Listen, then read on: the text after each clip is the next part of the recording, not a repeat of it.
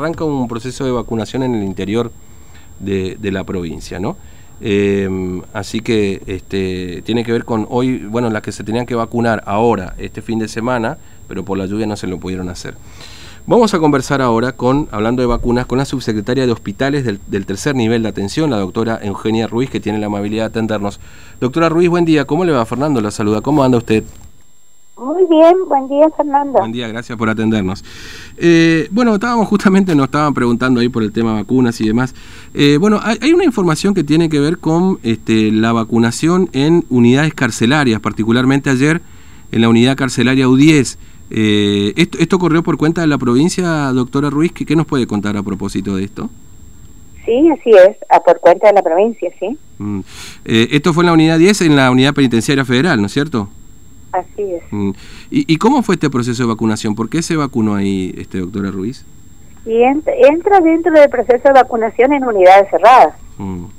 Unidades cerradas porque como, como están en un plan de población objetivo también, las unidades cerradas, y en este caso eh, vacunamos a la U10. Ese mm. sería el, dentro del plan de vacunación, entra la necesidad de hacer en unidades cerradas por el riesgo que tiene de, el ingreso, digamos, mm.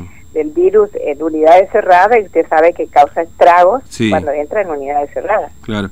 Este, lo mismo ha ocurrido en unidades penitenciarias provinciales. Este, tengo entendido que en Clorinda y aquí en Capital también han, han vacunado. Sí, también se ha vacunado. También, se, ha vacunado en Clorinda, también se ha vacunado acá. Nos queda terminar, digamos, con el personal eh, que atiende a los internos. Queda todavía dentro de lo de la cobertura, poder ir ampliando en la medida que lleguen vacunas. Claro. Eh, las unidades penitenciarias provinciales fueron las de Clorinda y Capital y después hay otra en las Lomitas, si no me equivoco, ¿no? Pero Lomitas todavía no. Eh, las Lomitas todavía no. Se vacunó Capital y Clorinda. Capital. Y acá Porque dentro de, lo, de los que se había priorizado, como ustedes claro. verán, dentro de las de las necesidades sanitarias, que fue Clorinda, Capital, mm. ¿Y, ahí fueron todos los internos? Y eh, Ingeniero Juárez. ¿Ingeniero Juárez también se vacunó? Ingeniero Juárez, el personal de seguridad. De seguridad, claro, sí, sí.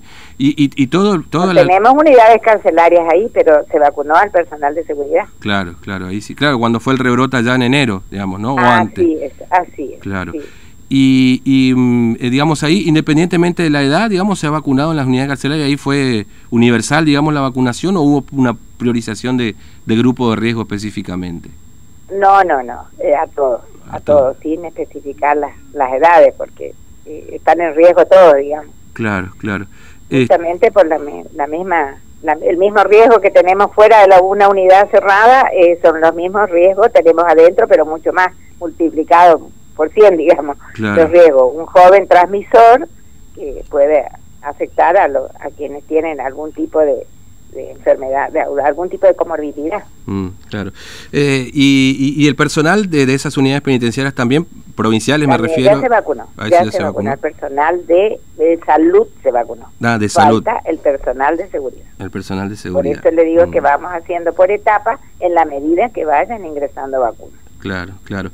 Eh, y ahora, eh, usted, digamos, no, no, quiero mezclarla con otros temas, digamos, por eso eh, se lo pregunto, porque ahora, bueno, se está vacunando en el interior de la provincia, ¿no es cierto? No sé si esa es su área específicamente, o, a usted le corresponde, digamos, la vacunación en grupos específicos, salud, policía, etcétera, digamos, este doctor En realidad, mm. yo puntualmente me estoy ocupando del personal de salud. Entiendo, entiendo. Pero como usted me está haciendo esta pregunta, no, sí. como al ser, estar en la subsecretaría de salud, digamos, por eso claro. atendí su... Claro, no, está bien, está bien, está perfecto. Porque le quería preguntar justamente esto, digamos, ¿no? Si, si en la provincia ya todo el personal de salud ha sido vacunado, o en todo caso, ¿qué porcentaje ha sido vacunado en la provincia? Hasta ahora en general, digo, ¿no? Y un porcentaje importante, que podría decir, hablarle de un casi 80% del personal de salud en, en líneas generales se ha vacunado, falta segunda dosis, eh, por eso para, para dar un porcentaje tenemos que hablar de primera dosis, de segunda mm. dosis, personas que todavía no se vacunaban porque estuvieron en cuarentena, mm. eh, personas que eh, tuvieron algún tipo de enfermedad que no se han vacunado, estos, estos quedan sin vacunarse que vamos incorporando. Claro, claro, entiendo. Así que, eh, eh, y, algunas localidades del interior que imagino que por ahí, por la situación epidemiológica, no ha sido prioridad vacunación, eh, vacunarlos, perdón. Y sí, Clorinda, por ejemplo, se ha vacunado el 100% de personal público y privado. Claro.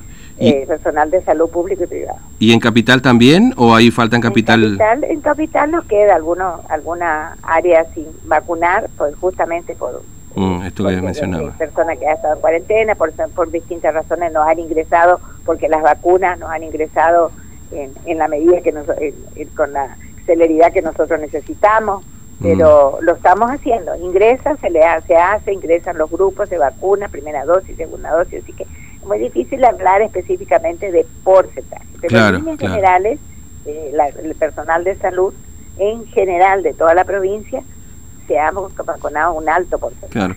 Claro, y hay prioridad en, esa segunda dosis que usted menciona al personal de salud y de seguridad, imagino, digamos, ¿no? Por ahí, a diferencia de la población general, por, por justamente esta exposición que puede tener de, del virus, digamos. En este caso se prioriza la segunda dosis en personal de salud. Claro, entiendo. Bueno, doctora Ruiz, le agradezco mucho su tiempo, muy amable, gracias por atendernos. ¿eh? Bueno, adiós, adiós. Buenas, buen día. Bueno, estábamos conversando entonces con la este, doctora Eugenia Ruiz, eh, subsecretaria de eh, eh, hospitales y de tercer nivel de atención, que está a cargo también de la vacunación de, otros rubros, ¿no? así personal de salud y demás. Bueno, confirmando una información que nosotros ya le habíamos dado hace un tiempo atrás respecto de la vacunación a internos en las unidades carcelarias del interior de la provincia. Primero fue Clorinda, con las unidades carcelarias 4 y 5. Ah, me olvidé preguntarle en las comisarías, che, si esto también está ocurriendo. Uh, mira, eh, este, en todo caso, digo, puede ser un mensajito, si confirmando nomás, en, en off, decir, porque me olvidé de preguntarle lo de las comisarías, porque me fui para el tema salud y me olvidé de preguntar en las comisarías, pero bueno, en la alcaldía, porque ayer, claro, trascendió una información de que la unidad penitenciaria 10, la federal, que está acá en este 25 de mayo, y de Anfunes, se procedió a la vacunación de los internos allí. Eh, y bueno, nosotros ya manejábamos la información de que tanto en Clorinda, como en Capital, Capital creo que fue hace una semana atrás, no mucho más que esto, se lo hemos contado también, habían vacunado a los internos. Y acá está la explicación de por qué, digamos. Después podemos debatir si a usted le parece que está bien o que está mal, digamos, ¿no? Porque sé que estos temas siempre son